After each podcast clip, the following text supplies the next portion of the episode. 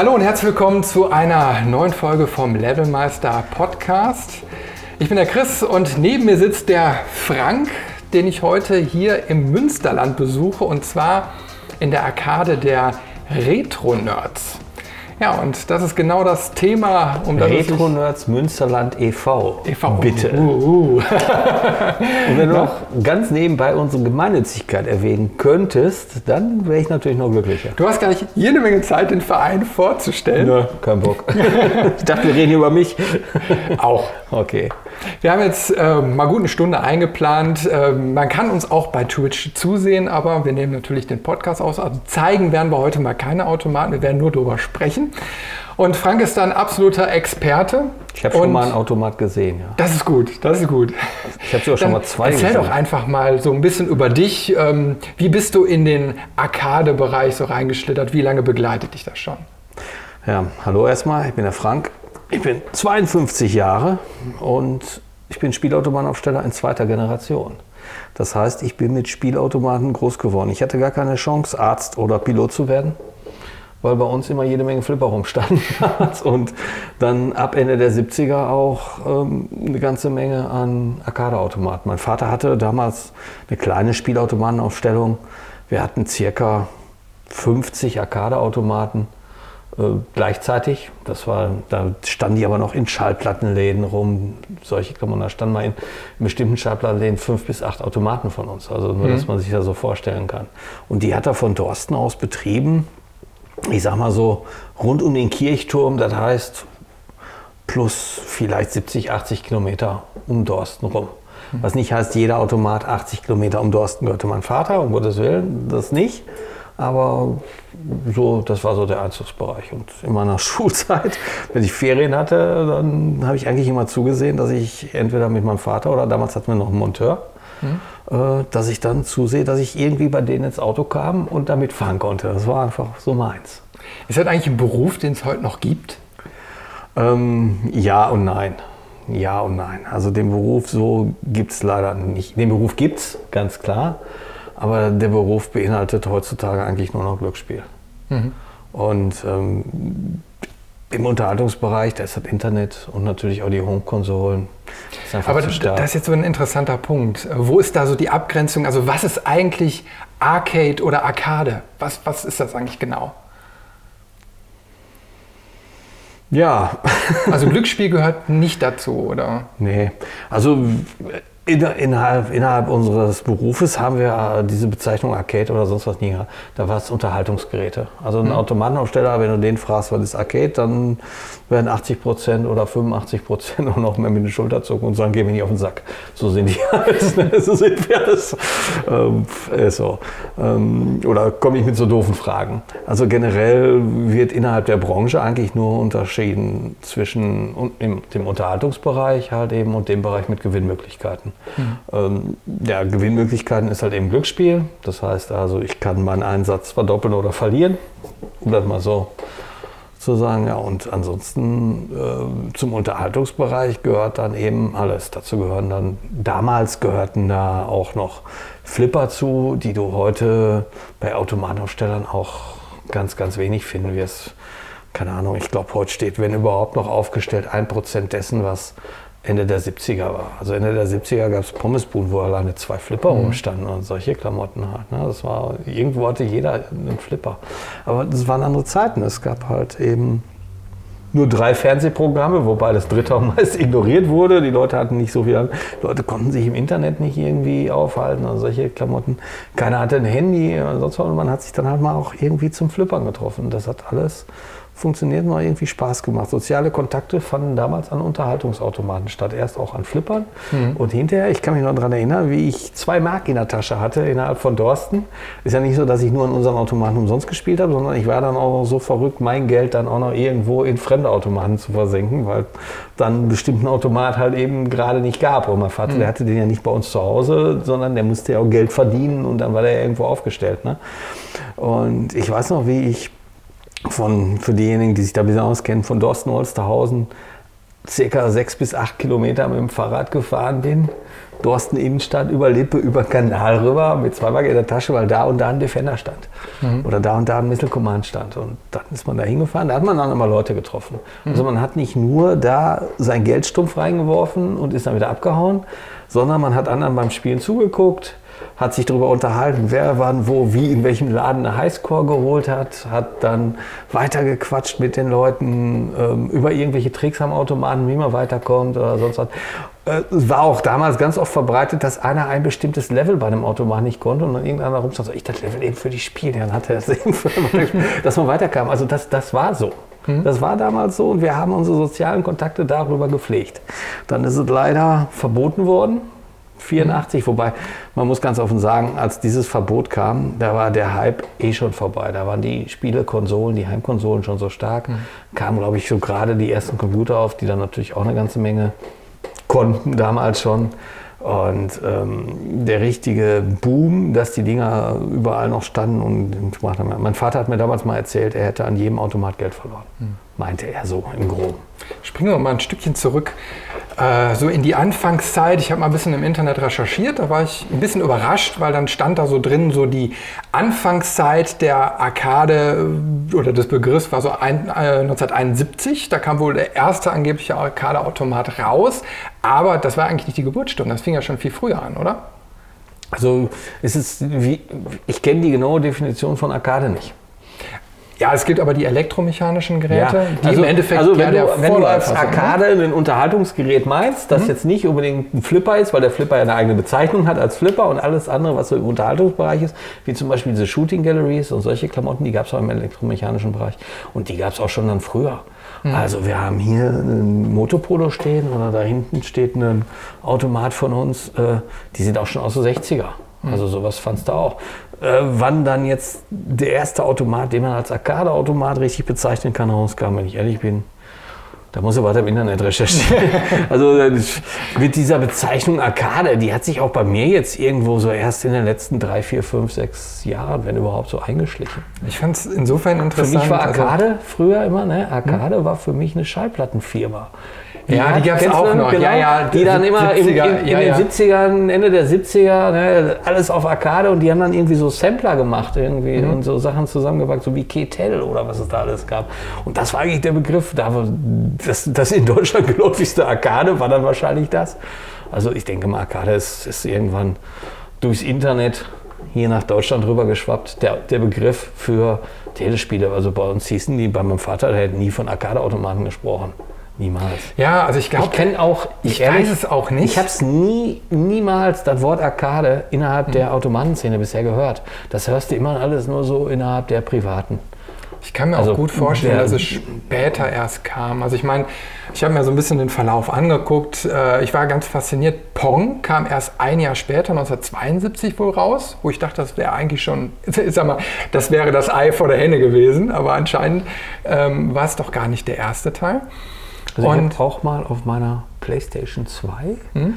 ein Interview geguckt mit diesem Baschnell, hm? dem Gründer von Atari. Und hm? ich habe auch mal irgendwann einen Bericht gehört über den, dass der einfach gebastelt hat. Zu Hause und dass die das ganz spannend fanden, äh, auf dem Fernseher irgendwelche Lichtpunkte zu machen. Und dann haben sie da wieder Pong erfunden. Gleichzeitig habe ich jetzt gehört, dass der das auf einer Messe gesehen hat, sich die Idee geklaut haben soll und dahinter. Also ehrlich, wer da, was jetzt er war, Ei oder Henne, wir werden es nicht mehr rausfinden. Jeder wird das für sich irgendwie ein bisschen programmieren. Also machen wir, sagen wir mal so. Äh, Atari hat den ersten Automaten wohl gebaut mit links. Und dann haben die das Ding in Los Angeles irgendwo aufgestellt, in mit einem Schuhkarton mhm. als Kasse. Und dann hat er das aufgestellt und dann ist er eine Woche oder zwei Wochen später ist er dann zu dem Laden gefahren und buch in die Straße ein und hat dann auf einmal nur gesehen, da stehen da Menschen in der Schlange. Wo wollen die denn hin? um dann auf einmal festzustellen, die standen, um in den Laden reinzukommen, mhm. um an seinem Automaten zu spielen. Und da hat er wohl gemerkt, irgendwann muss er richtig gemacht haben. Und das war zumindest in diesem Interview so. Das müsste ich noch auf irgendwie. Aber da war so das Goldfieber quasi gepackt in, in den USA. Ja, Ich meine, da ist ja auch ganz viel passiert. Ne? Ich meine, danach sind viele bekannte Automaten rausgekommen. So ein Schlag nach dem anderen, äh, Missile Command. Äh, ja, und, da, da, bist du schon, so. da hast du aber einen Sprung gemacht. Da du aber ja, ja, aber das sind ja alles so die nächsten Jahre. Ja, die, nee, die, das ist schon fast ein, fast ein Jahrzehnt weiter. Und innerhalb dieser Zeit hat sich eine ganze Menge getan. Weil diese Spiele wie Pong, die es dann auch als Bootleg gab, mein Vater hatte das auch, das hieß bei uns Sports Center. Und ich habe es mal im Internet geguckt. Das war aber wohl aus dem Amerikanischen halt. Mhm. Ne?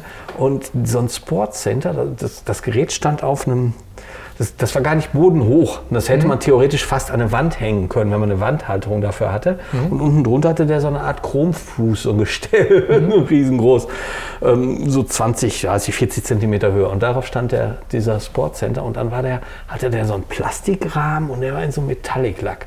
Den fand ich unheimlich cool irgendwie. Und den hatte der in irgendwelchen Kneipen immer mal stehen, wo auch ein Flipper stand. Und damit ist er durch die Gegend gezogen. Aber das war alles so Zeit, da war ich, glaube ich, noch nicht oder gerade in der Schule. Das, da, da fand ich Telespiele, die waren für mich dann auch in dem Moment, im ersten Moment, musstest du zu zweit dran spielen. Ja. Und mhm. wenn ich dann mit meinem Vater irgendwann mal unterwegs war, der irgendwo abgerechnet hat, hatte ich ja keinen, der mit mir dran spielen konnte. Ja. Dann hast du das mal ausprobiert, dann ging der weg und immer bei dem anderen rein. Und beide Putis drehen habe ich dann auch als Kind wahrscheinlich nicht sofort so Heute könnte man dagegen sich selbst spielen, aber wenn dir das keiner erklärt als Kind, dann stehst du erstmal davor und das ist Technik vom Mond. Ja, so war das. Genauso Breakout, dann hat er noch ein Breakout gehabt. Und wir hatten immer das, was wir heute als Arcadehalle oder Flipperhalle bezeichnen würden, sowas hatten wir in Dorsten. Ich weiß auch noch, wo das war. Da ist heute irgendwie so ein Matratzenmarkt von so einem Matratzendiscounter drin. Mhm. Das war an einer Spielhalle dran. Äh, gar nicht wahr. Das war nicht an einer Spielhalle, sondern an einer Kneipe. So ein extra Raum. Und als Kind kam der mir riesig vor. Ich würde da gerne heute noch mal reingehen und die Räumlichkeiten begucken.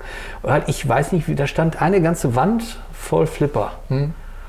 In meiner Erinnerung waren da mindestens 15. Ich glaube aber gar nicht, dass das so viel waren. Dann stand da immer noch ein Airhockey drin und für diese Halle und ein Kicker. Und für diese Halle, dass mein Vater Spieler hat, da fand überhaupt gar kein Glücksspiel statt. Hm. Also das, was wir heute als Arkade bezeichnen, hat mein Vater irgendwann zwischen 1973 und 77 oder so in Dorsten dann halt gehabt. Ähm, und da stand, da wurde immer ein Telespiel für gekauft. Und ich sag mal so, das kam mir damals nicht so kurz vor, aber ich sag mal so im Jahresabschnitt.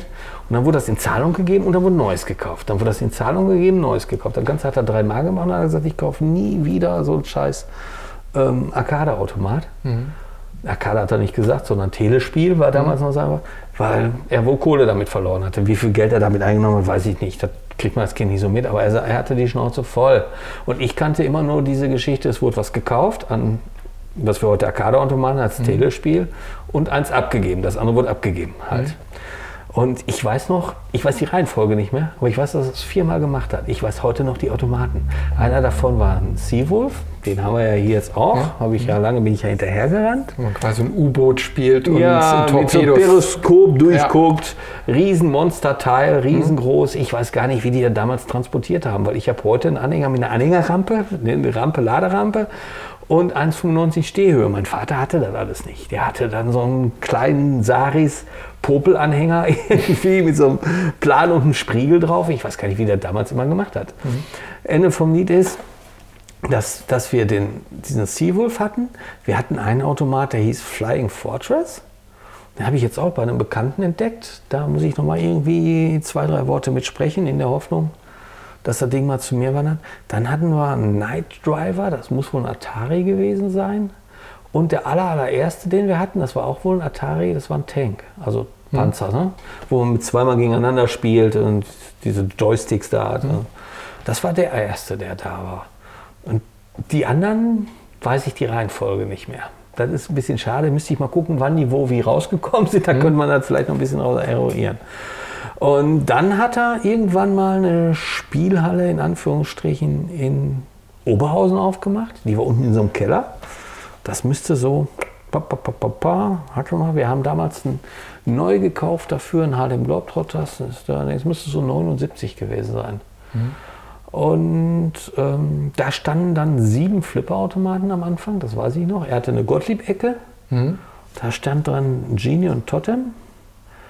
Dann hat er eine Williams-Ecke gehabt, da hat er dann einen Flash hingestellt, den hatte er schon in der Spielhalle, aber der war äh, in der Aufstellung, der war wohl sehr erfolgreicher Flipper. Ein Time Warp und ein Stellar Wars. Und dann gab es eine Bally-Ecke und da standen Kiss und ein Heiligen Globetrotter. Und Kiss und Heiligen Globetrotter habe ich mir zum Beispiel heute auch, also hm. vor Jahren schon, aber habe ich heutzutage noch, besitze ich. Fand ich einfach cool irgendwie, sind so viele Kindheitserinnerungen, die er da dran hat. Ja, glaube ich. Und innerhalb von, auch da muss ich mich jetzt als Kind, kam mir das unendlich lang vor, aber das werden nur Wochen, ja, Monate wahrscheinlich, vielleicht ein halbes mhm. und dreiviertel Jahr gewesen sein. Achso, zwei Telespiele standen da. Mhm. Ein so ein Space Invaders Klon, Space Attack mhm. von Sega Gremlin und ein Head-On. Haben wir auch hier. Habe ich auch irgendwann mal im Internet gefunden, Head-On, und bin dann in so einer Tages-Nachts-Aktion morgens um 2 Uhr auf dem Sonntagmorgen losgefahren. Mhm. Habe dann hier vom Münsterland aus hinter Stuttgart abgeholt und bin dann wieder zurück und war dann, keine Ahnung, nachts irgendwann wieder mhm. zurück. Ganz spannend, kommst du in dem Ort an, telefonierst mit dem Mann und sagst, ja, ich rufe Sie dann an, wenn ich da bin. Wenn ich vor der Tür stehe, können Sie mir erklären, was Sie wohnen haben. Kommst du in den Ort rein, ist das total funktioniert kein. Ich war nicht der Einzige, der überhaupt gar kein, kein Funknetz hatte. Ja. Ich glaube, ich bin dann nochmal aus dem Ort rausgefahren, um kurz anrufen zu können, um mir zu erklären, erklären zu lassen, wo der war. Und ja, solche Sachen. Aber ich sag mal, heutzutage, ich meine, wir gucken jetzt hier in die Halle. Ähm, ihr habt hier, glaube ich, so an die 100 Automaten, glaube ich, stehen. Ne? Ja. 90, 95. Ja. Und das sind ja so die, die, über die wir reden, ne? die damals in den 70ern rausgekommen sind. Da kann man jetzt heutzutage noch dran äh, daddeln. Und, äh ja, bei uns ist alles, was wir machen, ist mindestens 20 Jahre alt und das für Unterhaltungs am liebsten 25 und das für Unterhaltungselektronik ist das steinalt. Ja. Wenn man sich mal überlegt, ich glaube alle sieben Jahre kommt ein neuer VW Golf oder Opel Corsa oder was es da also gibt raus und Unterhaltungsgeräte kommen jedes halbe Jahr raus. Also da muss man sich mal überlegen, um wie viel Fach die, damals ging es mhm. noch schneller, um wie viel Fach die das mehr haben. Also es wäre so, als wenn er heute mit den allerersten Autos irgendwie versuchen würde, ein Rennen zu fahren oder so mhm. Blödsinn. Also ist schon, ist schon alt. Ja. Wie kam man eigentlich damals an die Automaten ran? Wurde alles importiert oder gab es dann auch so deutsche Großhändler? Es gab Großhändler. Es gab, äh, das weiß ich von meinem Vater, es gab ein Riesennetz an Großhändlern. Mein Vater konnte innerhalb von Gelsenkirchen, mein Vater hatte eine Affinität nach Gelsenkirchen, weil er in Gelsenkirchen geboren war und da eigentlich auch herkam. Die sind nur aufs Land nach Dorsten gezogen, mhm. wegen uns Kindern, glaube ich, oder was. Ich weiß gar nicht, wie die da damals hingekommen sind. Äh, wobei ich froh bin, war toll in Dorsten. und ähm, wir konnten dann innerhalb von, von Gelsenkirchen gab es mehrere damals. Eine Firma damals hieß Ruhrautomaten. Da war ich als Kind, das war immer der Größte. Man kam da rein, mein Vater hatte dann mal oben irgendwas zu tun und da hatten die so eine, so eine breite Treppe im Keller und da standen immer die neuesten Automaten. Und wenn es da hinging, ich habe also wirklich als Kind stundenlanges Autofahren, egal von A nach B nach C nach D, bloß um 20 Minuten da sein können. Gerne in Kauf genommen, das war immer das Beste. Wenn ich da so einmal oder zweimal im Monat hinkam, war das schon super. Das war, habe ich tagelang von geschwärmt. Da hätte ich mich Stunden aufhalten können. Ja, mein Vater war dann halt eben so, wir fahren. Mhm. Da konnte ich nicht das Spiel zu Ende spielen. ja, wir, fahren, ihn, ne? wir fahren war, wir fahren war, komm jetzt sofort, sonst fährst du nächste Mal nicht mehr mit. So ungefähr, das beinhaltet das. Mhm. Ja, wenn ich da an meine Tochter heute denke, da ist ein Wir fahren, nicht ein Wir fahren. Das ist ein bisschen was anderes. Ja. Und da, so Großhändler, da gab es jede Menge. Also später dann äh, sind wir nach Castro Brauxel viel gefahren, also diese ganze, die ganze Telespielwohnung da, da gab es von der Firma Gauselmann. Links, das gibt es heute noch in Castro Brauxel, direkt an der Autobahn. Bei den Namen habe ich auch schon ein paar Mal auf ein paar Etiketten gesehen, ne? Ja, kann wohl sein. Das ist eine etwas größere Firma, eigentlich der Marktführer. Und die haben auch immer eine ganze Menge so an Sachen gemacht. Ja. Aber du hast mal erzählt, ähm, dass Automaten auch umgebaut wurden. Also nicht, dass man das sagt, oh, ich kaufe jetzt diesen Automaten. Das kam später, ja, das kam ja. später. Weil die Automatenhersteller dann nicht den Bock hatten, irgendwo alles zu schleppen, zu machen, zu tun und es auch zu teuer war. Was hat denn so ein Automat damals gekostet? Ich weiß es nicht genau. Das wurde mir so nicht gesagt. Aber pff, das waren schon. Was kostet ihr denn heute? So ein, so ein Missile Command? Kriegst du ja nicht neu. Wo, wo nee, nee, aber ich meine, wenn du so, so äh, den Liebhaberpreis da, ich sag mal, welchen. Kann ich dir nicht sagen, ich habe noch keinen verkauft. Also ich habe meinen, den ich hier habe, den habe ich auch schon 20 Jahre oder so. Hm. Ja, den habe ich mit Sicherheit 20 Jahre. Den habe ich von einem Kumpel damals Nee, gar nicht wahr. Das war noch, das war der Defender, den von Kumpel. Also den Missile Command, den habe ich damals bei einem Automatenaufsteller rausgeholt. In D-Mark-Zeiten und ich habe da mehrere Geräte geholt. Ich glaube, ich habe dem da 150 oder 200 für einen kaputten Automat gegeben. Mhm. Dann habe ich den 20 Jahre, weil ich so ein bisschen Command immer behalten wollte, 20 Jahre irgendwo in irgendwelchen Lagern nur bei mir immer mal von A nach B geschleppt, stand da halt eben rum. Mhm. Ja, und vor vier Jahren oder so haben wir ihn dann wieder zu Leben erweckt. Mhm. Das ist einfach so. Äh, ich habe keine Ahnung, was so ein Missile Command heute kosten kann. Also wenn du Glück hast, dann schießt du ein irgendwo zwischen vermutlich 1000 und 1500 Euro, vermute ich mal. Aber wenn du jetzt einen suchst und das schnell gehen muss und sonst was, dann kann das auch dementsprechend teurer werden. Ich Kannst du nicht sagen. Aber damals hat es sich dann eben halt auch gelohnt, die. Äh, damals haben die, also Missile Command war ein relativ teures Gerät. Diese Ataris und so, die waren immer Atari und Siegergeräte, die waren schon immer dort teurer. Die waren wohl auch besser und spannender, aber die waren auch schon immer so ein kleinen dort teurer. Keine Ahnung. Also mein Vater hatte damals. War die Technik denn besser? die Spiele waren besser. Die Spiele waren wohl besser, würde ich mal einfach, einfach so sagen. Ja, wobei das kannst du auch nicht, auch nicht so pauschal sagen. Ich meine, jeder hat so, glaube ich, so sein Lieblingsspiel so gehabt, ne? Ja. Ich meine, deine Welt war ja sowieso, glaube ich, eher so der Flipper-Bereich, ne? Ja, deshalb so. bin ich da irgendwie so angefixt. Ja, ja. Und da ist ja auch dein Spitznamen bekommen, der Flipper Frank. Ja, das habe ich mir hinterher mal irgendwann gegeben.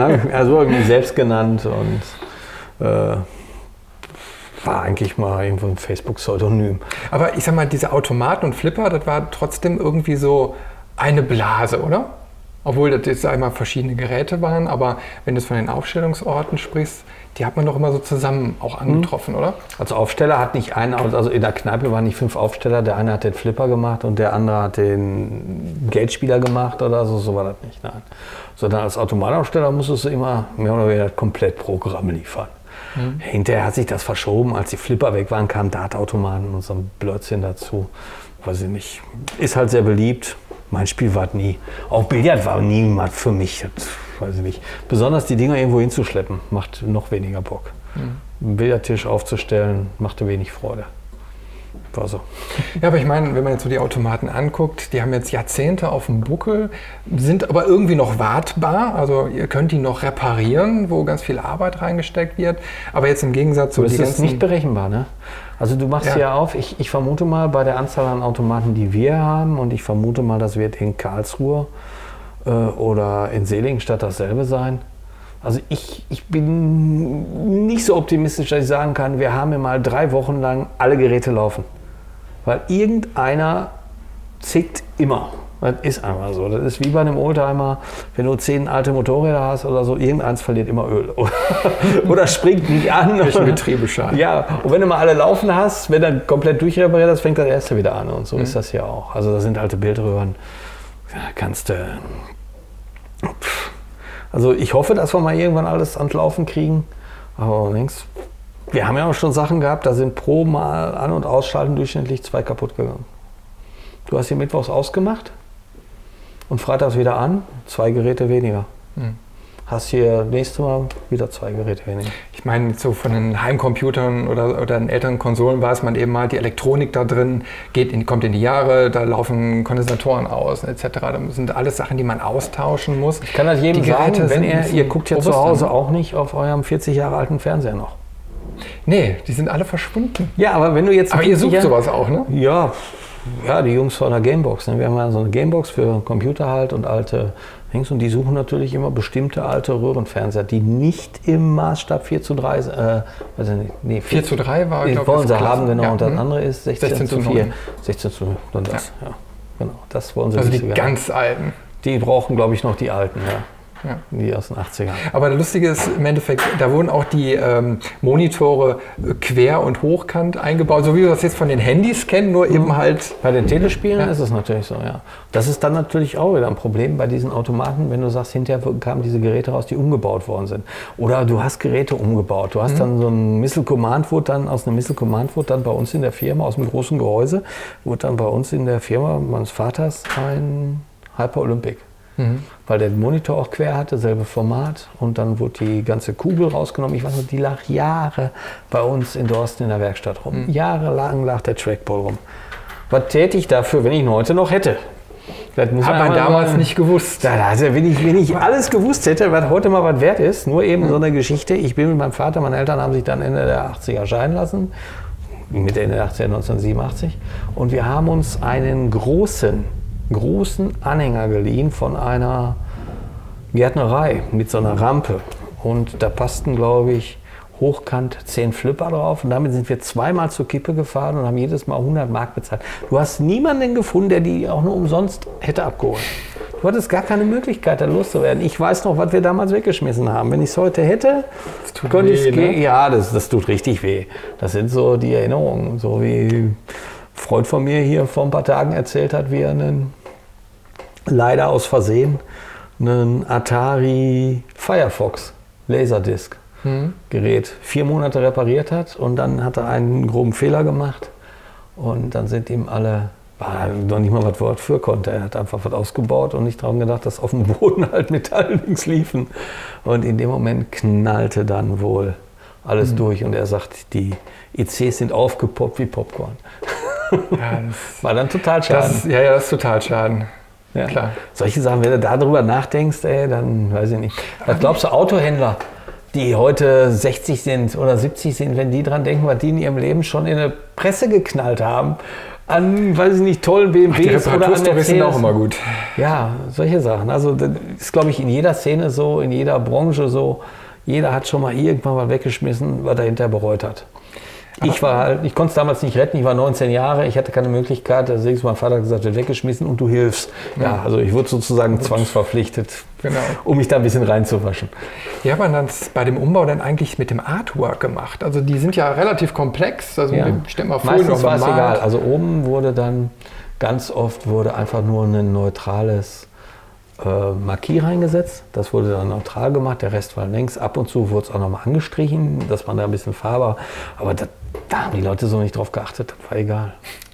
Hinterher kamen dann diese Universalgehäuse und die hatten dann halt eben gar nichts mehr. Das ist halt das mhm. Teure. Die waren dann eben neutral, Unifarben irgendwie und Dings und die Leute mussten dann halt schon mal gucken gehen, welches Spiel da gerade drin ist. Mhm. Das gab es dann auch. Da gab es auch wirklich tolle Gehäuse. Also ich fand zum Beispiel bis heute, habe ich noch eine Faszination für die Technik und für alles, was so ein Hellomat war. Also diese Hellomat-Gehäuse waren damals für mich, das, 83 war das so, 83. Mhm. Die letzten war für mich das Maß aller Dinge und ich bin gerade dabei mir, obwohl ich ansonsten, wir ja hier eigentlich nur ähm, dedicated haben, also sprich diese in der Firma so gebauten, mhm. ne, mit Artwork drauf, einen davon zu machen und da soll dann Hyper Olympic und Hypersport rein. ja, das war damals so. Das, da musste hier noch einer hin. Das wird dann ein bisschen lauter in der Halle, weil die Leute immer auf den Knöpfen rumballern wie Sau. Das ist aber so. Gehört dazu. Ja, 78 war ja dann, glaube ich, so die, die goldene Ära, ne? wenn man jetzt so vom Zeitraster... 79, ne? 79 80 mit den Arcade-Automaten, ja. würde ich so sagen. Ich hatte irgendwie 78 war die goldene Ära für Flip. Hm. Ich habe da so ein, so ein Buch und da stehen die Stückzahlen drin und wann was wie rauskam. Und ich habe das Ganze mal durchgeguckt und die Firma Bally hat 1978, was habe ich irgendwie ausgerechnet, 130.000 Flipper verkauft. Und die haben die alle damals irgendwie, ich weiß gar nicht, wie die das gemacht haben, ohne Computertechnik, großartig und Dings. Also Wahnsinn, ne? Und die Spielflächen, die haben gehalten. Das ist schon. Schon ja, muss eine ziemlich Logistik hintergesteckt haben. Ne? Ja, du musst dir mal überlegen. Gebaut, alleine, alleine, die Komponenten kamen da bestimmt alle aus den USA. Die Flipper wurden ja in Amerika und Chicago auch gebaut. Ja. ja. Die und Flipper wurden dann rübergebaut und die haben gebaut für den deutschen Markt und da mhm. haben sie dann sofort der Trafo und die Münzprüfer und die Münzeinwurfstelle für den deutschen Markt drin. Die wurden also in Amerika schon für den deutschen Markt gebaut. Der deutsche Markt war auch ein recht großer wohl, mhm. komischerweise. Aber der deutsche Markt war immer ein relativ großer. Es gibt zum Beispiel der KISS-Flipper, der ist entnazifiziert. Das ist kein Witz. ja, KISS schreibt sich normalerweise mit dieser Doppelrune. Ach so. Auch auf, so. auch auf Schallplatten. Ja, ja. Auch auf Schallplatten. Das durfte in Deutschland nicht sein. Und deshalb schreibt sich, sind die KISS-Flipper, die für Deutschland gebaut sind, die haben alle dieses Doppel-S von KISS bei. Mhm. Während die, die du aus Holland holst und äh, sonst was, da ist dann auf der Spielfläche wie auf der Dings ist da diese Doppelrune noch drauf. Mhm. Das ist ein Unterschied. Also für Menge den, Geschichte. für den deutschen Markt ähm, war da keine, keine Dings. Mhm. Ja, so sieht das aus. Ja, Anfang der 80er kamen ja auch so Filme wie Tron raus. Ich glaube, die haben auch noch mal so ein bisschen Ich habe den nie gesehen. Hast du ich habe den nie Flint's gesehen. Arcade. Ich glaube, das ist so, wo ich jetzt am Anfang äh, so ein bisschen drauf hin wollte. Ich glaube, das ist auch so die Optik, die man hier bei uns in den Gefilden so mit Arcades Da gab es aber noch einen zweiten Teil jetzt später, 30 Jahre später oder Ja, der kam irgendwie vor einigen Jahren raus. Den habe ich so, übrigens ne? auch nicht gesehen, konsequent wie ich bin. Da hast du, glaube ich, nicht viel verpasst. Nein, aber ich meine, Anfang der 80er und Tron war ja jetzt nur mal so ein Film, der, man, das spielte im Computer. Ja, war ist ja alles so, reingesogen worden genau, von der war ja alles Story, habe ich so mal gehört. Hm? Pionierzeit und, und gleichzeitig passte das aber auch irgendwie so mit diesem Arcade, mit diesem Lifestyle der Amerikaner vielleicht auch, so dieses Ganze. So, und das, das schwappte ja quasi über die Welt und hat, ich denke mal, ist jetzt so meine, ähm, meine Interpretation, auch so ein bisschen das Bild, was, was äh, von den Arcades so entstanden ist, auf jeden Fall mit begleitet hier bei uns in der Gegend. In Amerika ist der Markt ein ganz anderer, vermute ich. Ich war noch nie in Amerika, aber ich weiß, in Amerika haben die gar nicht so das Problem, eine Halle aufzumachen, wo kein Glücksspiel ist. Glücksspiel gibt es da, glaube ich, sowieso nur an bestimmten Orten, Las Vegas, so, solche Sachen. Ähm, Und der- im Rest des Landes gibt es das gar nicht.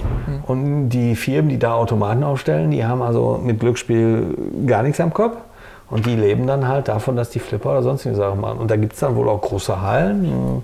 Und da stehen dann auch mal Flipper drin, die fünf, sechs, sieben Jahre alt waren. Bei uns war das gar nicht so. Das gab es gar nicht. Also wenn irgendwo ein fünf Jahre alter Flipper stand, hier in Deutschland, dann hast du nur gedacht, wer den so einen alten Schrott noch irgendwo? Ist kein Witz jetzt. Ist kein Witz. Also Flipper waren immer extrem, genau wie hinter dieser Arcade-Automaten, die waren recht kurzlebig. Die haben eine kurze Zeit, ein paar Monaten, vielleicht ein bisschen, also ein paar Monate haben die richtig viel Geld gebracht wohl.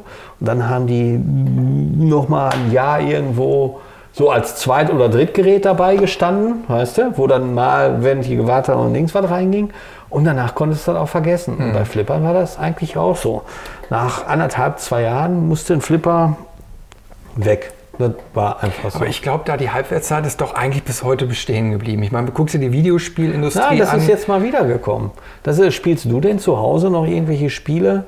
Wenn du nicht so ein Retro-Typ bist, aber die meisten, die spielen auch zu Hause nicht irgendwelche Spiele auf ihren Konsolen, die sie vor vier Jahren gekauft Nee, haben. das, deswegen meine ich ja, ne? du hast eine relativ schnelle Verfallszeit, Ja. äh, wo es immer heißt, ich brauche was Neues, brauche was Neues, Ja. brauche was Neues. Und klar, irgendwann wird es zu Retro, wie jetzt die ganzen Geschichten. Hm, dann ist es und dann wieder sich cool. die Liebhaber. Aber in der Zwischenzeit zwischen ich brauche was Neues bis Retro sind irgendwie 10, 10, 15 Jahre meistens, würde ich jetzt mal so schätzen. Ja, ja, klar, natürlich. Aber also was ich persönlich ganz interessant finde, ist, dass so der Indie-Entwicklerbereich, dass man da sieht, dass sich ganz viele Inspirationen noch aus dem alten Videospielbereich so rausgeholt werden. Ich meine, äh, diese Retro-Pixel-Grafik, die man von den ganzen Automaten noch so kennt, ähm, das wird so als, ich, kann man schon fast sagen, wie ein Kulturgut hochgehalten. Aber auch, auch erst neuestens. Ja, das seit ein paar Jahren, Ja, paar Jahren. denke Ja, ja, auch. Das ist also diese das ist Das eine wunderschöne Entwicklung, die ich liebe.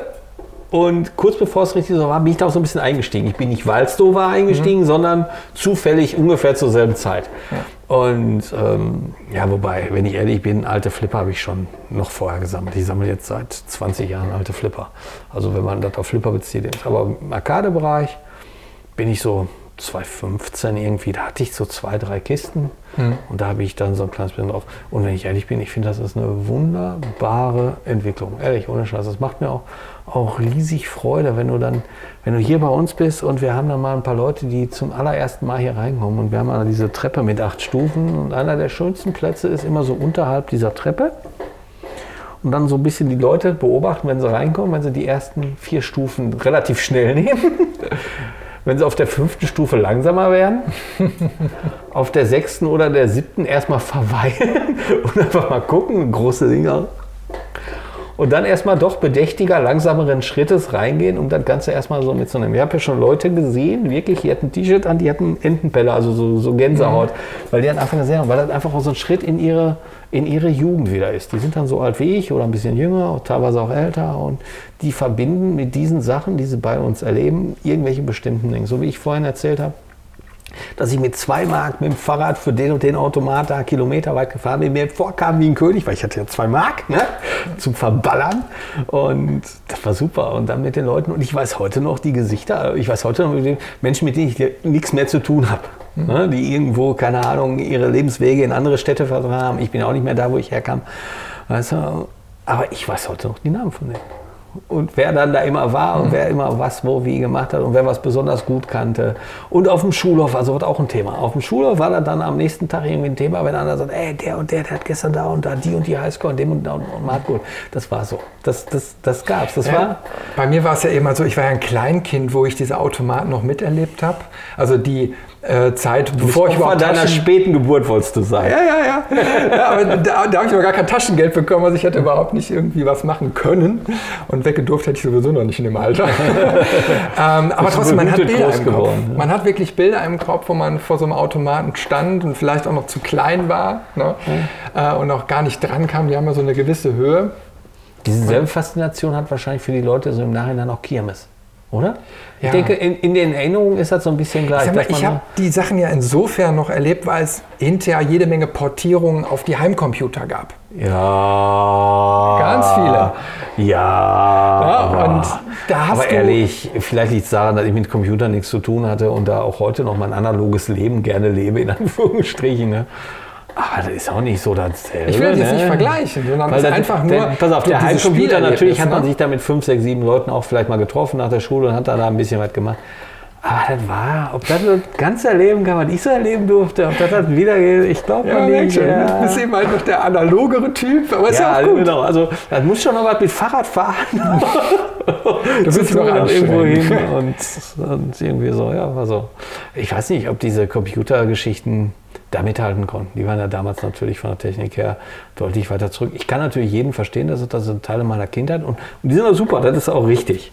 Ja, das ist auch, ich will also keinem zu nahe treten, aber ich bin froh, dass ich es doch als als Arcade-Automaten irgendwo erleben durfte. Da, da bin ich wirklich ich hab, diese 5, 6, 8 Jahre, die ich älter bin als du. Ich habe ich hab ja in einem Gespräch schon mal äh, eine Frage gestellt, mal, wenn wir jetzt über die Reparatur von den ganzen Automaten reden, wie weit darf man da gehen? Da habe ich ja schon gemerkt, da darf man nicht allzu weit gehen, was äh, Erneuerung und Modernisierung angeht, oder?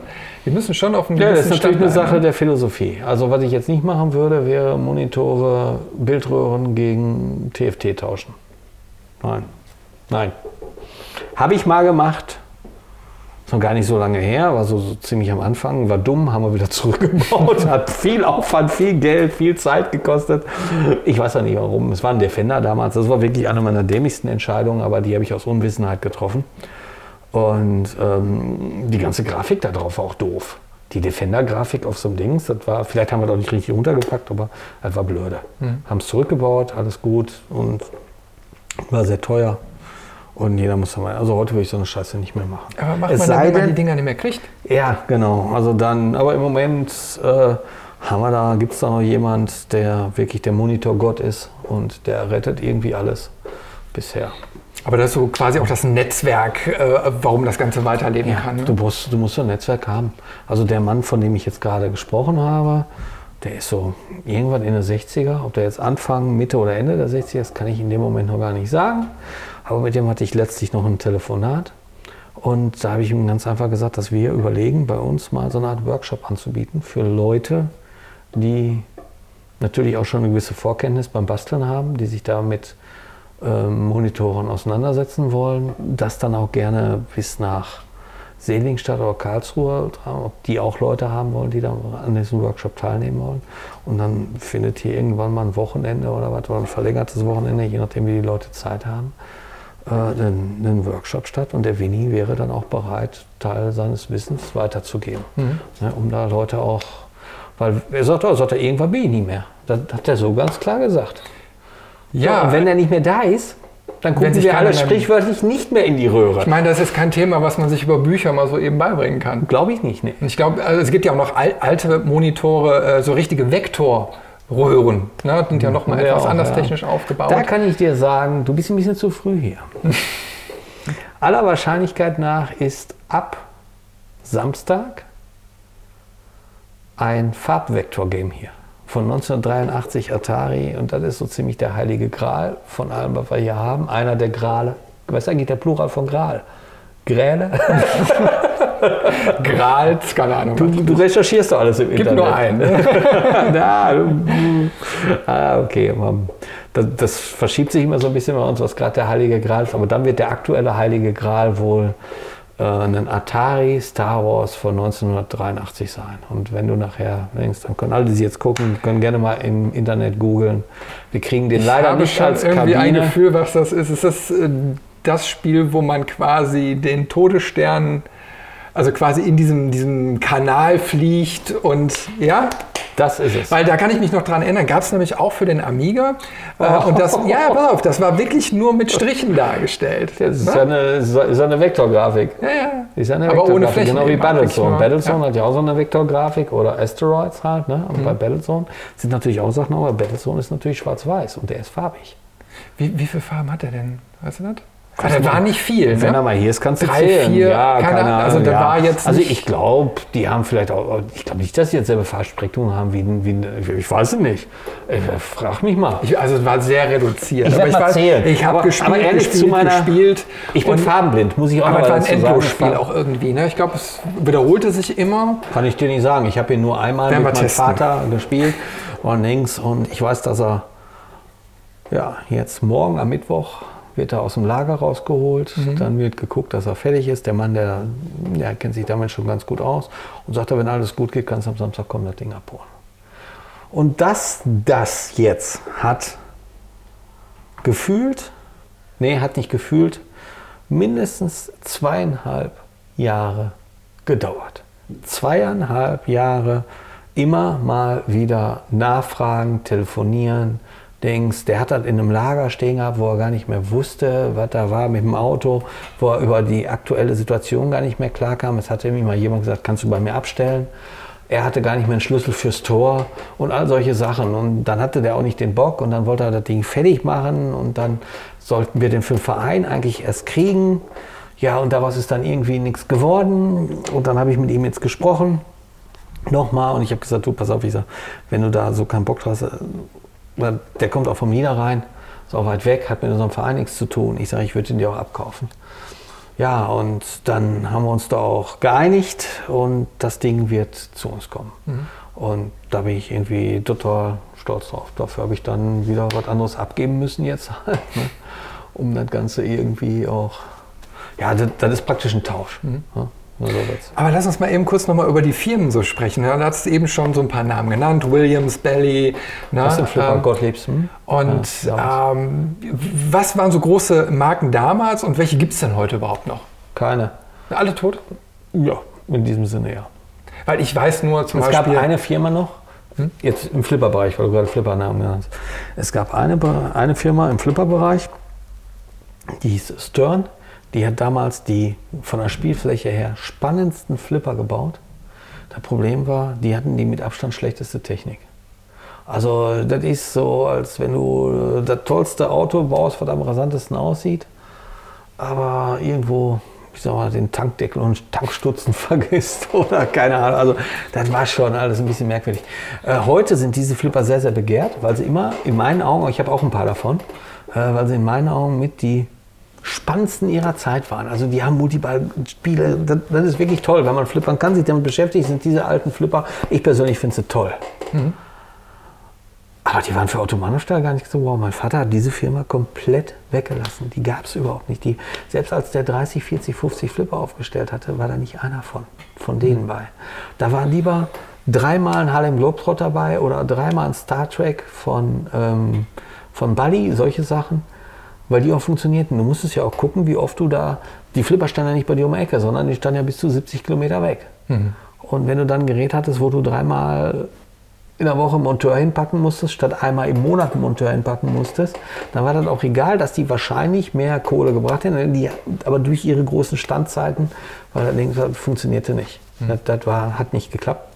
Mein Vater hat dann da sofort die Finger von gelassen. Auf jeden Fall diese Firma Stern, die dann 1900, und hat er einen davon gekauft, das weiß ich noch, er kam von der Messe wieder, hat sich dann doch ein bisschen so täuschen lassen, weil das ein Gerät war, das war was völlig Neues, die Spielfläche war gewölbt.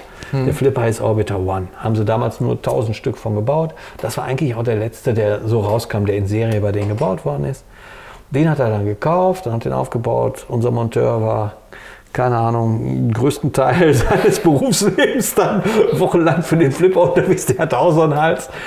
Und auch die Kunden waren da sauer drauf. Die haben das alle gesehen, fanden das toll. Aber nur fünf Spiele, sage ich mal, oder acht Spiele oder zehn mhm. Spiele. Heute ist das ein total begehrtes Sammelobjekt, der Flipper. Wirklich. Also, wenn ich nur einen hätte, wäre ich schön. Wär ich Aber so alterstauglich war er nicht. Null, null, null Gebrauchswert. Null Gebrauchswert für einen Automatenaufsteller. Jetzt war nicht jeder Flipper von denen so krass wie der, aber die wenigsten Firmen haben sich damals auf Stern Flipper eingelassen. Ich habe von einem alten Automatenaufsteller aus ähm, Berlin mal gehört, der mir erzählt hat, sagt er, teilweise konnten wir die nicht mehr verkaufen oder sonst was. Sagt er, wir haben bestimmte Geräte sind neuwertig in Müll gegangen. Mhm. Also das musst du dir mal überlegen, das ist traurig. Ja, aber wie ist das denn damals überhaupt mit dem Geldverdienen gelaufen? Hat man jetzt quasi eine Mietgebühr für den Automaten bezahlt, so als Imbissbudenbetreiber? Also wie es damals genau gelaufen ist, weiß ich nicht. Also genau weiß ich nicht, aber im Groben kann ich dir erklären, die ähm, Automatenaufsteller haben die Geräte hingestellt, kassiert wurde gemeinsam, das heißt, das Geld wurde rausgenommen, wurde gezählt im Beisein des Dings und der Wirt hat davon Anteil bekommen. Mhm. Wie hoch der damals war, weiß ich nicht, aber heute geht das teilweise bis 50 Prozent okay. die Wirte dabei kriegen. Und deshalb ist für die Automatenaufsteller eigentlich immer überall zu wenig Brot, um zu leben. Und also der, der Benefit war im Endeffekt für den Imbissbudenbetreiber, dass die Leute wegen den Geräten noch gekommen sind. Aufgrund der hohen Konkurrenzsituation und hohen Konkurrenzdrucks sind mhm. diese Prozente der Wirte, Imbissbudenbetreiber oder sonst was, ne, also mhm. der Gastronomen, so nach oben gestiegen. Okay. Und das Ganze ging dann bis 84 und dann kam ein bei, Gesetz bei Arcade-Automaten. Ne? Mhm. Also hinterher, also ähm, äh, Unterhaltungsgeräte habe ich auch in den 90ern noch aufgestellt. Die waren dann anders. Dartgeräte. Aber was war denn da an den Automaten jetzt anders? Ich meine, ich kenne halt eben halt auch noch, dass ein Slotty also, oder so neben der Theke äh, steht. Das ist noch gar nicht so lange her. Also, wie meinst du jetzt, was war anders? Der in den ja, ja, also dass, dass, dass 84 oder so verboten wurde, solche Automaten in solchen Räumlichkeiten aufzustellen. Nein, nein, nein, nein, nein, das war nicht verboten. Ab 84 durften die noch in, in konzessionierte Räume, sprich Imbiss oder, oder Spielhallen oder halt hm. in, in ähm, Gastronomiebetriebe aufgestellt werden. Hm. Vorher standen die in Supermärkten. In Kinos, wobei, wenn die Kino eine Gastronomie hatte, dann ja. durfte das immer noch. Mhm. aber da standen die auch im Supermarkt oder in Kaufhausketten oder sonst was. Ich weiß, dass in Gelsenkirchen im Kaufhaus ein Donkey Kong stand. Im, mhm. im wie heißt das Ding denn nochmal? Kaufhof. stand da direkt in der Rolltreppe. Solche Sachen gab es ja. Und das durfte dann nicht mehr sein. Das durfte ab 84 nicht mehr. Aber da waren die meisten eh schon verschwunden. Mhm. Ja, warte. Ja, war so die Zeit, wo es dann auch schon wieder auslief. Ne? Ich meine, das war da, der, war, der Boom war sowieso vorbei. Und ja. Aber es war dann halt noch eben vorbei. Irgendwann 84, meine ich war es. Kann auch 83 sein, aber ich meine 84, ich will mich da nicht genauso festlegen. Ja, also uns hat es dann eigentlich nicht mehr betroffen. Mein Vater musste da keinen einzigen abbauen. Da war das mit den Telespielen schon bei uns vorbei. Da standen die meisten schon. Also bei Autobahnaufstellern, ich habe so eine Theorie zu Autobahnaufstellern. Hm? Ich nehme mich da auch nicht aus. Bei Autobahnaufstellern stehen seltenst Autos in der Garage. wir hatten drei Garagen und meine Mutter musste ihr Auto auf der Straße oder und mein Vater auch. Also das war alles irgendwie immer voll mit, mit so einem Zeug. War so. Standen, also ich weiß nicht, wie viele Flipper da hochkant standen. Wenn ich das, was mein Vater da hochkant hat, rumstehen haben oder sonst was und was wir alles weggeschmissen haben, wenn ich das heute als Lager finden würde, wäre das für mich der Fund des Jahrzehnts. Das glaube ich. An alten Dings. Ich weiß, dass wir Defender weggeschmissen haben. Mhm. Wir hatten zwei davon, die sind alle auf dem Müll gelandet. Heute ein Defender sind, sind alles Sachen, das wird heutzutage nicht mehr passieren? Heutzutage könntest du, wenn der Defender läuft, ihn anbieten und du wirst, keine Ahnung. Du kannst ja mal ein bisschen erzählen. Ich meine, äh, es gibt äh, mehrere Vereine in Deutschland wie euren, aber so lange gibt es die Retronauts Münsterland e.V. gemeinnützig auch noch nicht. Aber erzähl doch mal ein bisschen, wie ist es denn überhaupt zu der Idee gekommen? Ja, die hatte ich. Also ich habe das verursacht irgendwann und habe mich dann im März 2017 mit dem Guido, der ist heute noch im Verein, irgendwann mal, der Guido, der kommt aus Metelen da oben und von dem wusste ich, dass der auch alte Arcade-Automaten, alte Flipper hat und den hatte ich damals, ich wusste gar nicht, wen du sonst irgendwie ansprechen sollst hier im Ort, ne? Und den hatte ich gefragt und habe ich gesagt, oh, und so, könnt ihr vorstellen? Und sagte, ja, ist gut. Dann haben wir uns immer erst privat zum Flippern getroffen und dann wurden aus zwei wurden vier, aus vier wurden acht, aus acht wurden 16 und dann wurde es immer mal. Achso, und weil der Guido noch mittwochs konnte, ist bis heute mittwochs immer noch ein Vereinsabend. Das muss man, muss man so sagen. Da ist dieser, also wenn es keine Corona-Zeiten sind, ne, ist natürlich alles ein bisschen anderes Level jetzt. Aber ansonsten, darum ist der Mittwoch immer noch ein Vereinsabend. Mhm. Wir haben dann den Freitag später mal dazu genommen. Ja, und so ist das dann halt passiert. Und irgendwann haben wir dann überlegt, ja, nur privat geht nicht. Also eine Halle mieten. Halle mieten und dann natürlich auch das Teil des Vereins oder der, der Vereinsidee, das für Nicht-Vereinsmitglieder zugänglich zu machen und auch daran zu erinnern. Also dieses hier so stehen und Leute kommen runter und sehen das zum ersten Mal, mhm. das macht Spaß. Das, also mir persönlich macht das Spaß und das, ja, um das Ganze aber wieder hinzukriegen, das kannst du nicht als Interessengemeinschaft oder sonst was machen. Da musst du irgendeine rechtliche Form für haben, damit du das auch in Anführungsstrichen legal machen darfst, ne? damit mhm. das Ganze auch eine Legalität haben hat. Und damit auch zum Beispiel bei uns jetzt hier die Stadt Frieden weiß, mit wem sie es zu tun hat. Mhm. Das ist ja auch irgendwie, dass das hier keine Spielhalle ist oder sonst was. Wobei wir hatten, muss ich ganz offen die Stadt mal wirklich loben. Äh, wir sind hier wirklich mit offenen Armen empfangen worden. Das mhm. muss man auch mal so sagen. Ich habe hier nicht ein einziges Mal äh, irgendwelche dummen Diskussionen ums Thema Glücksspiel oder, oder Spielhallen oder sonst was hier führen müssen. Also da sind die Leute, die haben ja schon die Augen offen. Ne? Mhm. Und äh, die haben also alle ganz schnell begriffen, dass das, was wir machen, halt eben eine Sache ist, die in den Kulturbereich reingeht. Der Kulturausschuss der Stadt Frieden hat uns auch schon mal besucht und hat uns hinterher sogar Gelder bewilligt. Das will ich auch gar nicht hier ähm, vergessen zu sagen, mich dafür nochmal zu bedanken. Und ich habe hinterher gehört, also es waren hier mehrere Parteien halt in dem Kulturausschuss, der ist von mehreren Parteien besetzt und äh, ist einstimmig ohne Enthaltung, alle dafür. Und das ist auch eine Sache, die uns damals stolz gemacht hat, mhm. muss man auch so sagen. Ja, hier, wo wir jetzt sind, müssen wir mal schauen. Ein paar Umbaumaßnahmen oder Veränderungen wird es hier auf jeden Fall noch geben. Aber das ist alles Zukunftsmusik. Müssen wir mal gucken was hier noch alles passiert. Wir haben noch viel vor. Ich sagte ja eben schon, so knapp an die 100 Automaten. Was, was gibt es denn so ganz Besonderes äh, zu entdecken? Zeigen können wir es jetzt nun mal leider nicht, aber Du kannst ja mal erklären, was sich so in den hinteren Gefilden oder so vielleicht noch äh, befindet. Ja, also wir haben hier wohl die größte demnächst öffentlich zugängliche Sammlung an Automaten im elektromechanischen Bereich. Damit meine ich jetzt nicht nur Flipper, sondern halt eben das, was du als Arcade, wo wir gerade nochmal über die Definition gesprochen haben, was man heute als Arcade bezeichnen würde, Neudeutsch. Ähm, also Unterhaltungsgeräte, wo sich nicht unbedingt eine Kugel auf einer Spielfläche, Flipper allerdings, wo eine Shooting Gallery, wo so ein Holzgewehr ist, wo man in so eine Kulisse reinpackt. Die also mit noch kein Computer eine Rolle spielt? Ohne Pixel, ohne Monitor, ohne alles. Klackernde Relais. Genau, klackernde Relais. Und unten drunter sind äh, Kontakte, die dann eine gewisse Übereinstimmung haben müssen, dass der Automat weiß, du hast doch dein Ziel getroffen und solche ja. Klammern. Ne? Oder hier so ein Basketballspiel, wo so eine Kugel, wo du irgendwelche Zahlen drücken musst, weil irgendwelche Löcher da sind und du die Kugel in eine gewisse Dings gegen deinen Gegner spielen musst. Ähm, wir haben hier Sachen, wo sich Motorräder oder Autos wie von Geisterhand irgendwie unter, unter der Spielfläche mit Magneten gesteuert sind.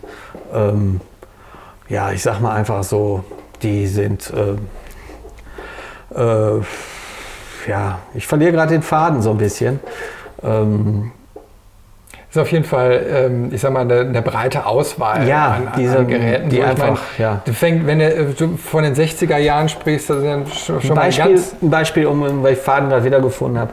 Wir waren auf der Gamescom, ja, daher kennen wir uns ja auch. Ne? Wir haben uns auf der Gamescom genau. Ja Und auf der ja. Gamescom haben wir zwei elektromechanische Geräte dabei gehabt. Mhm. Und eins, das, das, das ist eigentlich das Schönste, was wir haben, das ist ein Bally Roadrunner von 1971, kann sich jeder mal bei YouTube Videos zu anschauen. Ja, den habt ihr mir mal auch gezeigt. Ja. Da habt ihr mal hinten die Klappe ja, aufgemacht ja. und dann konnte man da reinschauen. Das war doch, hat dich doch auch angefixt, oder? Ja, ich, also was, was ich faszinierend daran fand, war eben mal, das war so Technik, die man eben halt, also die jedermann kennt. So eine Fahrradkette oder so, die irgendwas steuert.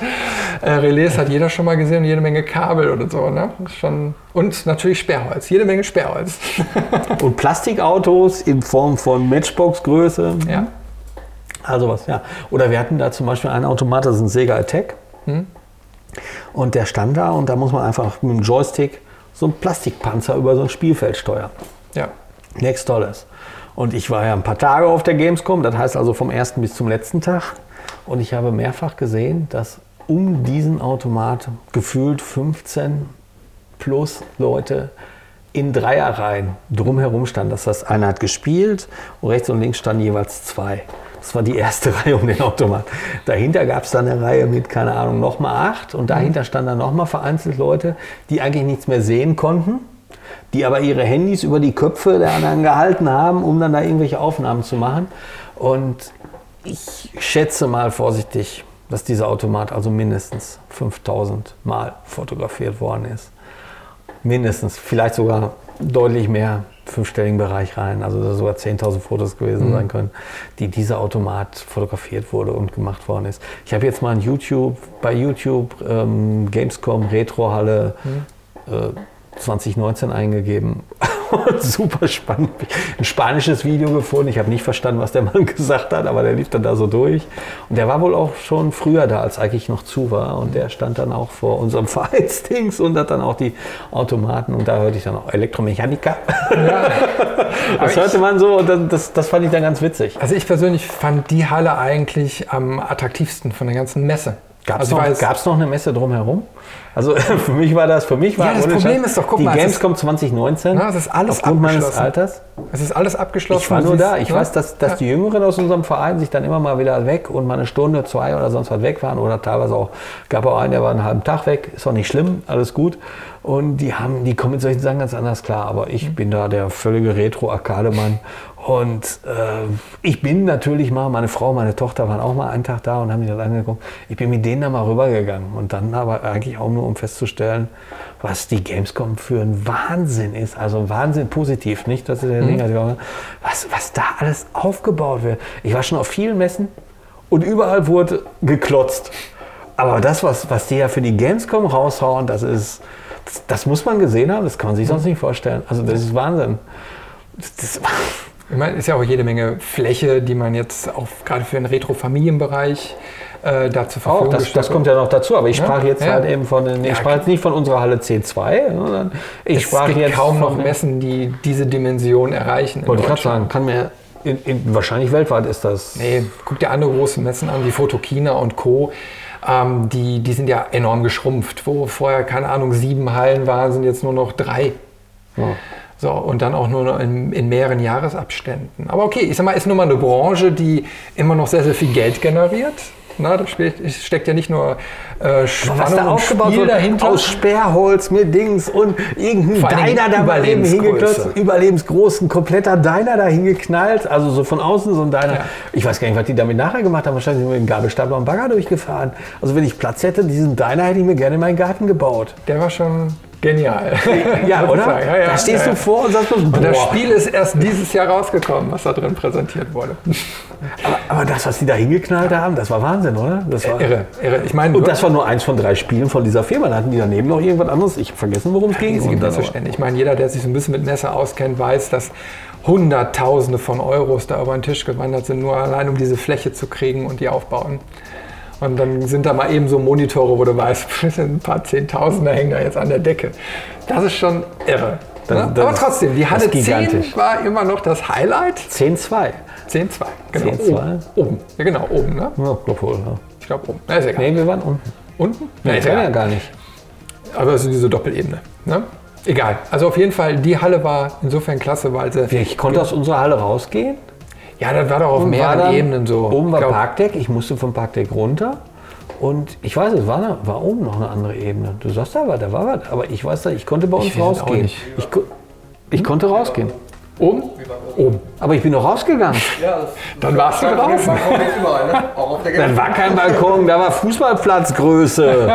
Siehst du, da, da war Rasen. Hätte man auch noch mehr Automaten ausstellen können. Ja. Gut, ich schaue mal so auf die Uhr. Wir haben jetzt knapp eine Stunde schon gequatscht. Zeit ist gerannt. Die Zeit ist wirklich gerannt. Und äh, ich würde sagen, das war ein interessanter Ausflug äh, mal in die Welt äh, der Arcade oder Telespiele. Ja, vielleicht machen wir das nochmal öfters und dann nehmen wir uns mal, kann ja mal ein bisschen kürzer machen und dann nehmen wir uns mal. Schauen wir uns mal ein paar Automaten an. Ja, oder wir nehmen uns pro Folge mal einen Automat vor. Ich hätte hier wir hätten ja, glaube ich, für mindestens für 70 bis 100 Folgen könnten wir wohl irgendwie was machen. Ja. ja. Kann man wohl tun. Frank, vielen, vielen Dank. Es war super Kein interessant. Grund zur Ursache. Ich werde jetzt gleich hier noch ein bisschen durchlaufen, so ein paar Impressionen einfangen und ja, vielen Dank. Da und du nett bist, mache ich dir einen Strom an. Super. Ich kannst du Danke. noch spielen. Also, ne? Gerne wieder. bis bald. Ja, kriegen wir hin.